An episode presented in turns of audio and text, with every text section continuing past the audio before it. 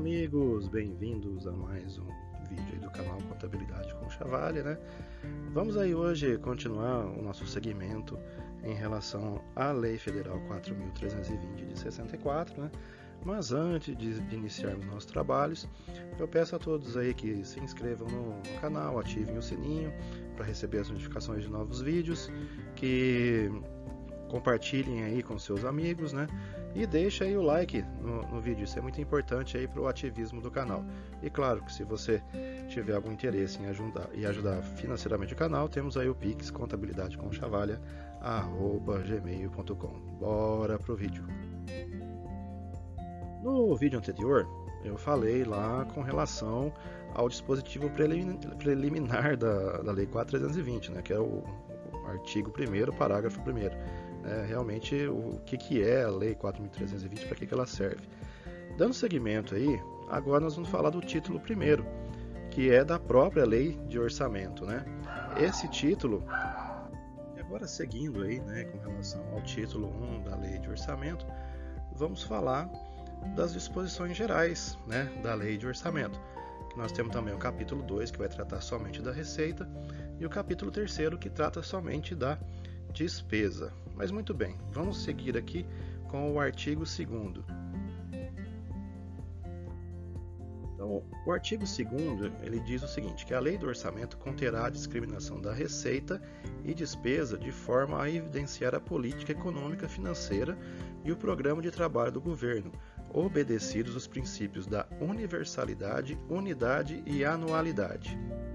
E o que será que quer dizer isso? Né? Então, o princípio da unidade ele trata do, dos orçamentos fiscal, social de investimento está contido na lei orçamentária. Então, os três, esses três orçamentos né, eles têm que, têm que constar do, do projeto de lei.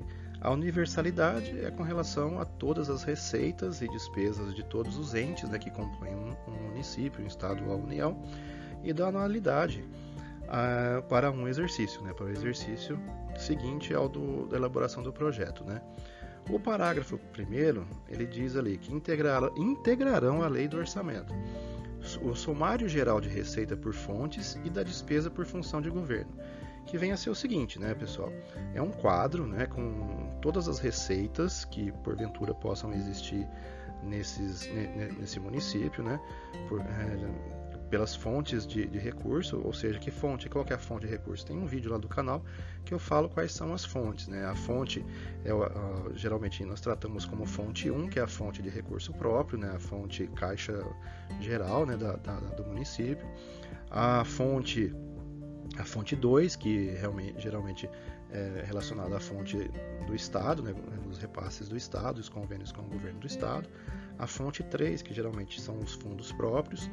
A fonte 4, que é a fonte de receita, de receita própria desses entes da administração indireta. Né?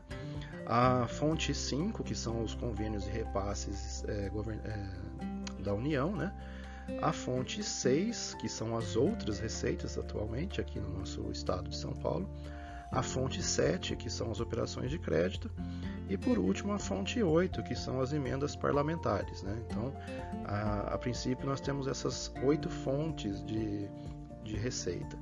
As, as, funções de governo de que trata a despesa ali, isso, essas, fun, essas funções de governo, elas são elaboradas, né, elas é são, é uma relação de funções uh, que a Secretaria do Tesouro Nacional, a STN, né, ela tem essa tabela. Então, eu tenho a função, como exemplo aqui, a função 04, que é administração geral, a função uh, 10, que é da saúde, a função 12, que é da educação, que são as mais utilizadas, e são essas, né? E eu posso colocar, tem essa, esse quadro aí, né, esses dois quadros de receita por e despesa por fonte, né? E a despesa por função de governo. O inciso segundo, a despesa e receita segundo as categorias econômicas na forma do anexo 1. Então aí nós temos um anexo aí da, a, a, essa lei 4.320 que nos diz a forma de, de fazer esse anexo. Mas geralmente a, a despesa, segundo a categoria econômica, é até um, o segundo nível, né? porque eu tenho o, o, as despesas é, de pessoal e encargos, né, que é o 3.1, que a gente costuma chamar, o 3.2, que são os, uh, os juros e encargos da dívida, o 3.3, que são as outras despesas correntes, o 4.4, que são os investimentos, o 4.5, que são as inversões financeiras, o 4.6, que são as dívidas né, do município, do, do órgão, né, do, da, do município em questão, e o 99, que ele aí é, é a reserva de contingência que a gente vai ver mais para frente. O quadro referente ao inciso terceiro, que é o quadro discriminativo da receita por fontes e respectiva legislação, ele é o que diz aí. Então eu tenho todas as receitas por fonte, né? Então, receita de fonte 1, né? receita de recurso próprio, e a legislação que criou aquela receita. Então, por exemplo, qual que é a receita pertinente ao imposto de renda? Então, eu tenho o decreto de imposto de renda que regulamenta aquilo. Então, eu menciono uh, o valor do, do, do, imposto de renda que eu pretendo arrecadar no exercício e a respectiva é, lei que o criou, que o regulamenta. No caso do ISSQN, do Imposto sobre Serviços de Qualquer Natureza, mesma coisa. Eu tenho o, o Código de Receita mais a respectiva é, legislação pertinente. Multas, tudo aquilo que tem uma lei né, porque toda na administração pública né, a gente só faz aquilo que a lei autoriza, então todas as, as leis que criaram algum tipo de receita devem constar nesse quadro discriminativo. O inciso quarto, ele é o quadro das dotações por órgãos do governo e da administração. Então aí eu vou demonstrar, né, da mesma forma, uh, quais são os órgãos de, de governo e da administração, né, então do município, no caso da administração, vou separar por administração direta e indireta, né? E os órgãos de governo. Então, dentro da administração direta, quais são? No caso, Câmara e Prefeitura. E da administração indireta, aí são as autarquias, as empresas públicas, as fundações que compõem esse, esse quadro de órgãos do governo separados por administração. O parágrafo 2 ele diz que assim que acompanharão a lei de orçamento. São três incisos. O inciso primeiro, ele trata dos quadros demonstrativos da receita e planos de aplicação dos fundos especiais. Segundo esse inciso aí, né, eu tenho um outro quadro, um demonstrativo que tem que demonstrar a receita e planos de aplicação dos fundos especiais. Esse item aí nós vamos tratar mais lá com relação no artigo 71 ao 74, que trata desses fundos especiais. Mas também, é, claro, todos esses quadros, esses demonstrativos que estão mencionados, eles têm aí os seus modelos dentro lá da, dos anexos da Lei 4.320 e os anexos que comporão aí o projeto de lei. Nós vamos falar e demonstrar como elaborar esses quadros posteriormente. O inciso segundo do quadros demonstrativo da despesa, aí como eu disse, né, nas formas do, na forma dos, dos anexos número 6 ao 9.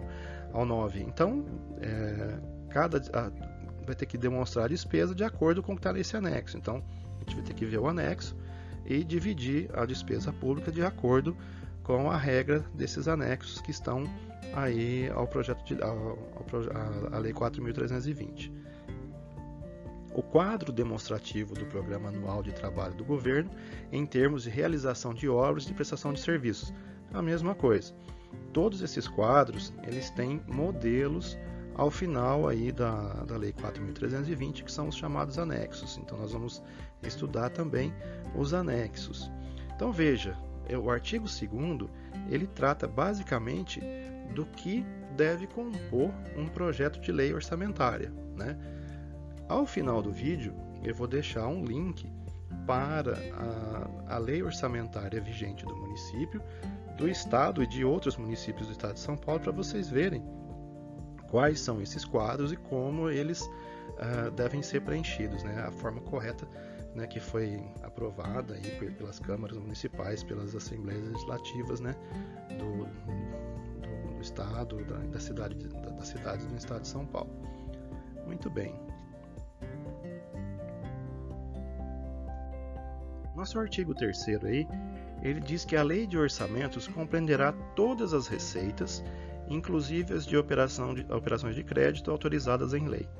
Parágrafo único. Não se consideram para os fins desse artigo as operações de crédito por antecipação de receita, as emissões de papel moeda e outras entradas compensatórias no ativo e no passivo financeiros. Muito bem, gente. É, vamos entender o seguinte. Eu estou falando aqui da Lei 4.320 com um enfoque municipal, tá? Mas a Lei 4.320 é uma lei federal. Ela vale para as esferas estadual, federal e municipal. Então são, ela vale para todas essas esferas de governo. Nós vamos dar um enfoque para o município, né? Então você não ter, não vê é, município emitindo papel moeda, né? Isso cabe ao governo federal, né? A Casa da Moeda quando solicitado, né? E, o que nós vamos ver aqui que a lei ela compreenderá todas as receitas, inclusive as operações de crédito autorizadas em lei.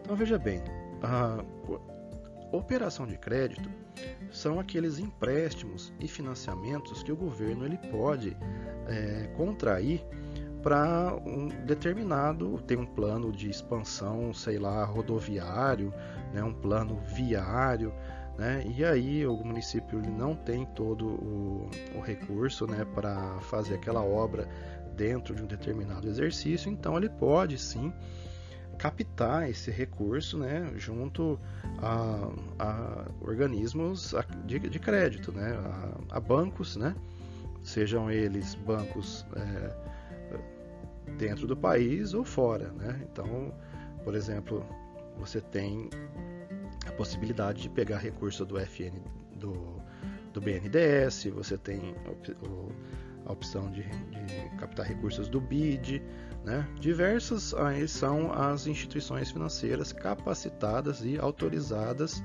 a, a efetuar essas operações. Claro que tudo na administração pública depende de uma lei que autoriza. Então, para que um município ele ele contraia um empréstimo, um financiamento desse nível, desse porte, tem que ter uma lei autorizando, né? E é interessante ali que o parágrafo único, ele diz ali que não considera para esse artigo as operações de crédito antecipação de receita. São as chamadas ARO, antecipação de receita orçamentária. Porque esse é um tipo de, de operação financeira que você tem que contrair e encerrar dentro do próprio exercício. Então, não passa para o, para o, exercício seguinte. Né? Então, é dentro do próprio exercício que, tem que, ser, que pode ser contraído e já, e já pago. Né? Então, não, não passa para o próximo próximo ano. Mas no caso aí, todas as receitas, então veja, quando nós elaboramos um projeto de lei e eu tenho a possibilidade real né, de celebrar um convênio, por exemplo, estou em tramitação é, junto com algum um ministério ou, ou a Secretaria de Educação do Estado para a construção de escolas. Então, é, essa, essa tramitação, né, essa possibilidade de real de no exercício seguinte eu conseguir um convênio com o governo do estado ou com o Ministério da, da Educação, é, eu posso já no próprio exercício já colocar, uh, aliás, para o, quando estiver fazendo, quando estiver elaborando, né, a lei orçamentária para o exercício seguinte e havendo essa possibilidade da celebração do convênio, eu posso sim considerar essa, essa celebração de convênio na receita para o exercício seguinte. Né? Claro que eh, eu vou estimar né, o valor daquela entrada de recurso para o próximo exercício, com certeza. É, uma vez que assinou o convênio, é, vai ter que ser feito um ajuste daquele valor a, que vai entrar na receita. Né? Então, eu posso ter lá a possibilidade de, de, de acertar 50% do convênio ou já receber 70% ou 30%, isso vai ajustar depois junto com a despesa. Né? Então, mas a gente tem, se, se eu tenho a, a possibilidade real de, de, de assinatura do convênio para o exercício seguinte não impede. É até melhor que eu já coloque esse valor né, essa entrada de receita, já porque eu, já, eu não preciso abrir a despesa depois, né? Eu posso fazer ajustes depois na despesa. A gente vai ver como fazer isso mais para frente, lá no artigo 43. Mas eu tenho a, a, a possibilidade já de, de, de, como eu tenho um convênio ou vários convênios em tramitação, eu posso eh, considerá-los, né, essas receitas, para o exercício seguinte, né? Uh, aí uma vez que assinou o convênio, é só né, é, registrar a entrada da receita lá em seu tempo. Então aí, quando se diz que compreenderá todas as receitas, eu tenho todas as receitas que já, que já são de praxe, né, que já, eu já tenho o histórico lá já de registro mensal, e também essas receitas que eu tenho a possibilidade de, de arrecadar. No caso aí das operações de crédito, né, ressalvando aí, que eh, eu só posso lançar essas operações de crédito se elas estiverem ah, autorizadas em lei, né? É diferente, aí tem que ter uma lei que autoriza, aí eu coloco. Mas como o, a celebração de convênios, né, ela é ato do executivo, então, é, o executivo pode celebrar convênio a qualquer momento. Então, aí não preciso de uma lei que autorize o executivo, o, o prefeito, o governador ou o presidente a celebrar um convênio. Né? Então, isso é, faz parte da, do rito do poder. Então, chegando aí na, na metade do nosso, nosso estudo de hoje, aí eu peço aí, né, se você estiver gostando aí, que se inscreva, que ative o sininho deixa um joinha pra gente, isso ajuda muito o canal. E vamos seguir aqui, que o artigo 4, quarto, é, ele diz o seguinte, a lei de orçamento compreenderá todas as despesas próprias dos órgãos do governo e da administração centralizada, ou que por intermédio deles se devam realizar, observando observado disposto no artigo 2 Então, gente, aí é a mesma história da receita eu, da mesma forma que eu registro todas as receitas, eu também vou registrar todas as despesas possíveis e imagináveis que eu vou realizar, né? que, eu, que eu pretendo executar. No caso daquelas que eu falei para vocês, né, uh, que o, com base naquelas receitas que existe a possibilidade de, de arrecadar, também existe a possibilidade de realizar algum gasto já no exercício seguinte, referente àqueles convênios né, que, eu, que eu posso assinar. Então, porventura, eu já vou colocar isso já na, no projeto de lei para o exercício seguinte da lei de orçamento. Né? E tem aquela questão também da, das operações de crédito. Então, as despesas referentes às obras, né, é, referentes às, opera às operações de crédito que eu contratei, também vão constar da lei orçamentária. Todas as despesas de pessoal, todas as despesas com manutenção da prefeitura, né, tudo isso tem que constar ah, do projeto de lei de acordo com o que está aí na, na legislação. Aí o artigo 5 ele vem né, para dar uma, uma puxadinha de orelha, né? Ele diz lá que o, a lei de orçamento não consignará dotações globais destinadas a atender indiferentemente a despesas de pessoal, material, serviço de terceiro, transferências ou qualquer outra, ressalvado o disposto no artigo 20 e seu parágrafo único. Bem, gente, eu tenho que planejar, né? Então, uma, uma o, o princípio da lei orçamento, de, de, orçamento é o planejamento dos gastos. Né? Então, eu não posso simplesmente falar assim, ah, eu vou gastar com o pessoal 300 milhões. Não, eu tenho que dizer o que, que é o, o, que eu vou gastar, a previsão de gasto com o pessoal, tenho leis para isso, quanto que eu vou gastar com materiais, serviços de terceiro. Então, eu já tenho contratos vigentes. Então, eu tenho, a princípio, né, todo um histórico, né? todo ali uma, um, um estudo que foi realizado para que eu não cometa nenhuma irregularidade na elaboração do projeto de lei. Então quando, então, quando a gente fala ali que quando a lei diz que não consignará dotação global, é porque eu já fiz um estudo, né? eu sei ah, qual a previsão que eu tenho para gasto de pessoal, para manutenção predial, para limpeza, né? para todas essas despesas, ah, por exemplo, de recap do município, de né, queira ou não, a não ser que seja uma, uma obra nova, né? mas essas despesas de manutenção né, que estão elencadas ali, elas são as mesmas todos, todos os anos. Né? Lógico que vai variar a intensidade de gasto de uma ou outra. Ah, o gasto com o pessoal ele varia praticamente de acordo com as leis que já, já estão lá uh, dentro do arcabouço legal do município. Né? Então, ninguém vai aumentando o gasto com o pessoal à torta e à direito. Tem regras para isso, né? Gasto com materiais é a mesma coisa, né? A não ser né, que aconteça aí alguma, alguma, alguma coisa que não esteja prevista. No caso, por exemplo, uma, a pandemia. Ninguém previu pandemia em seus orçamentos, ninguém prevê isso.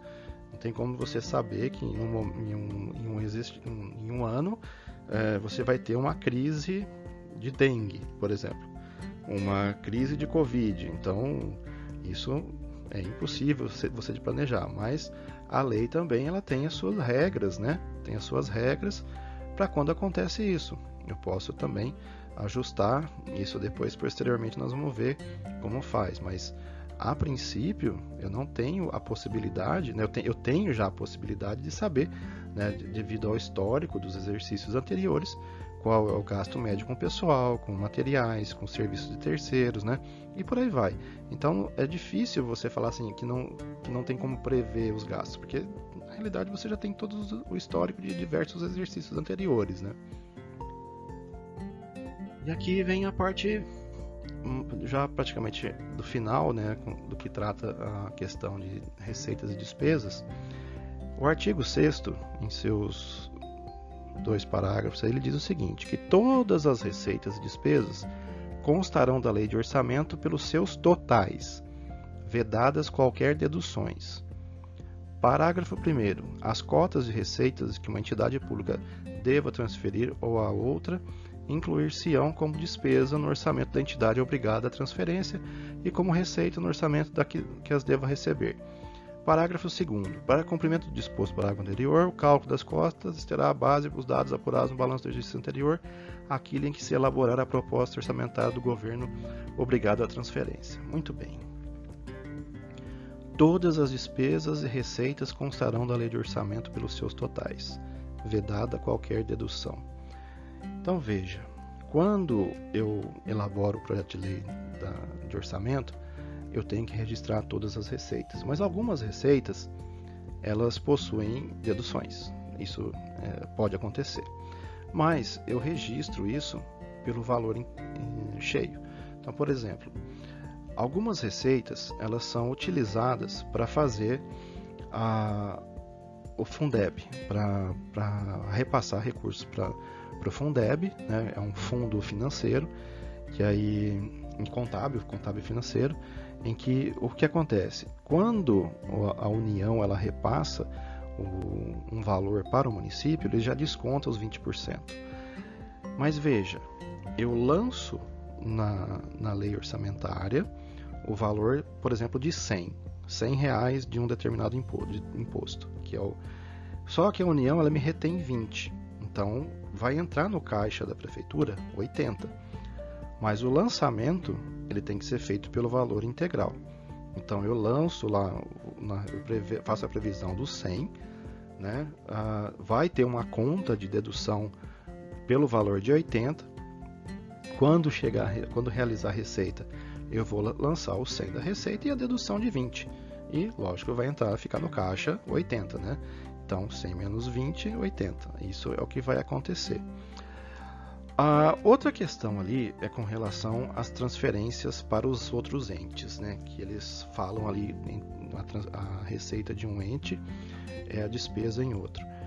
É, veja, eu tenho aqui, nós temos aqui no município, no estado também tem e na União o pagamento de servidores, né? Então, a receita, a despesa perdão, a despesa que a, o ente, o órgão, ele tem com o encargo social, ele sai da prefeitura como encargo social, despesa com encargo social, mas ele entra lá na FUNSERV, por exemplo, no INSS ou na, na, na, na, Previdência do Estado como uma receita. Então veja, nos órgãos onde estão lotados os servidores é uma despesa, mas para o órgão que vai receber aquele recurso que é o gestor da, da previdência, aí esse órgão ele vai registrar essa, esse valor como receita, né? Então aí você tem né, o que é, o que a gente chama de receita e despesa intra-orçamentária, que nós vamos falar no futuro aí, ou eu já devo ter falado no resumão, lá, dá uma olhadinha no resumão que eu acho que eu já falei sobre receita e despesa intra-orçamentária. Então, mas na, a, a intra-orçamentária nada mais é do que isso. Por exemplo, uma, uma, uma, um outro exemplo de despesa receita intra-orçamentária é o pagamento de água. Né? Aqui no município de Sorocaba, nós temos o serviço autônomo de água e esgoto. Então, todo o pagamento que eu faço para o SAI, ele é intra-orçamentário, né? Porque ele é despesa para mim aqui, na, na prefeitura, né, nos outros entes, e para o SAI é uma receita, né? Então é que é interessante, ele na, na, na conta da prefeitura ele fica lá é, elencado na, na, despesa, mas na conta do SAI ele entra como receita. E é, o mais interessante é que tudo isso aparece no, no, no, nesses relatórios que foram que, que eu falei lá no início, no artigo acho que segundo ou terceiro, desculpa, é, então, todos esses relatórios eles vão demonstrar essa, essa variação. Né? Então, eu tenho a receita num ente, a despesa no outro, então um anula o outro. É bem interessante isso daí. É justamente para não, não fazer, como se diz, uh, não ficar em duplicidade. Né? Então, um mata o outro ali. E é bem legal essa, essa situação aí. Depois, quando a gente for mais para frente, a gente vai falar sobre lei de responsabilidade. Aí tem os relatórios lá que apuram essas, essas uh, vamos dizer assim, essas duplicidades, né? Mas é bem legal a gente tratar disso. Aqui é aquela parte do, orça, do, do orçamento, é, do planejamento, né? É que a gente fala que nenhum planejamento ele é, ele é estático, nenhum planejamento é engessado. Então, o artigo 7 ele já dá a regrinha ali, né, que a lei de orçamento poderá conter autorização ao executivo para. Aí, inciso primeiro, abrir créditos suplementares até determinada importância obedecida às disposições do artigo 43. Aí, lá no artigo 43, nós vamos verificar quais são as, as possibilidades para abertura de crédito, crédito suplementar. Veja bem, suplementar, crédito suplementar, quer dizer, eu já tenho um crédito e eu suplemento aquele valor. Então, eu já tenho uma dotação com valor X. Se eu precisei de mais recurso, eu, por algum motivo ou outro, preciso ampliar um contrato, né, e vai gastar mais em um determinado lugar, aí eu tenho a possibilidade de suplementar uma determinada do, dotação. O inciso segundo, realizar em qualquer mês do exercício financeiro operação de crédito por antecipação da receita para atender à insuficiência de caixa. Muito bem, essa ARO, que é a antecipação de receita orçamentária, eu praticamente em, nesses 16 anos aí atuando na área pública, eu nunca vi. Mas existe a possibilidade de você fazer essa operação de crédito. Né? Aí tem lá as regras, né? Na, na lei de responsabilidades, não me falha, tem as regras para você poder fazer essa, essa captação de recursos. Mas também tem que estar tá autorizada na lei de orçamento. Tem que ter um artigo na lei de orçamento, um inciso né, dentro de algum artigo, dizendo quais são as regras e a forma como você vai fazer essa, essa captação via aro. Aí os parágrafos 1 ao, ter, ao terceiro, que em caso de déficit, a lei de orçamento indicará as fontes de recursos que o Poder Executivo fica autorizado a utilizar para atender a sua cobertura né? Então, eu posso remanejar recursos de um lugar para outro de acordo com o que está autorizado na lei do orçamento. Ah, parágrafo 2. O produto estimado de operações de crédito e de alienação de bens imóveis somente se incluirá na receita quando uma e outras forem umas e outras forem especificamente autorizadas pelo Poder Legislativo em forma de juridica, que juridicamente possibilite ao Poder Executivo realizá-las no exercício. Então, ou seja, para fazer, para realizar uma operação de crédito, né, captar um empréstimo, fazer um financiamento junto ao BNDES, coisa e tal, eu tenho que ter um, um, um uma lei do, do da Câmara, né, do Legislativo, da Câmara, da, da, Assembleia Legislativa ou da Câmara Federal, que me autorize a fazer essa, realizar essa operação de crédito. No caso de alienação de bens imóveis, ou seja, vender imóveis do, do poder público, eu também dependo de autorização legislativa. Então, se você vê aí o, a sua prefeitura, o seu estado ou a União vendendo imóveis, é porque tem uma lei aprovada na sua Assembleia, na sua, pelo Poder Legislativo, dizendo que ele pode realizar aquela, aquela venda, aquela alienação. Né? E o parágrafo terceiro, autorização legislativa, a que se refere ao parágrafo anterior, no tocante à operação de crédito, poderá constar da própria lei do orçamento. Gente, eu nunca vi isso, tá? Sinceramente, uh, nunca vi porque, como a lei é de 64, é, depois eu preciso dar uma olhada, mas isso já na própria lei de responsabilidade de lá de 2000 já já conflita aí, né? Porque aí eu, eu vou ter que ter uma lei específica para autorizar essa operação de crédito, porque isso é, demanda projeto, tem que ter valor, né, valores estimados, né, então é, demanda um projeto, um trabalho muito grande. Então não é só simplesmente constar na lei do orçamento. Ele pode até ter um artigo genérico dizendo que vai ter a lei que é o que autoriza, mas é, sinceramente, em todos esses 16 anos aí, eu nunca vi nenhum, em nenhum município uma lei, uma lei orçamentária que já traga a autorização para celebrar, para contratar empréstimo, financiamento na, na lei do orçamento. Né? Essa lei, isso não, eu nunca vi. Enfim, aí o, o último artigo aí, né, desse capítulo, né, das disposições gerais, Uh, a discriminação da receita geral e da despesa de cada órgão do governo ou unidade administrativa, que se refere ao artigo 2 parágrafo 1 inciso 3 e 4 obedecerá à forma do anexo número 2. Então, tem um anexo aí da Lei 4.320, né, com os modelos né, pertinentes à forma correta de apresentar esses quadros, essa discriminação de receita. O parágrafo 1 ele diz aí que os itens da discriminação da receita da despesa mencionados nos artigos 11, parágrafo 4 e 13 serão identificados por números de código decimal na forma dos anexos 3 e 4. Então, todos aqueles quadros que nós falamos lá no, no artigo 2 eles estão, vão, vão ser representados pelos anexos aqui da Lei 4320.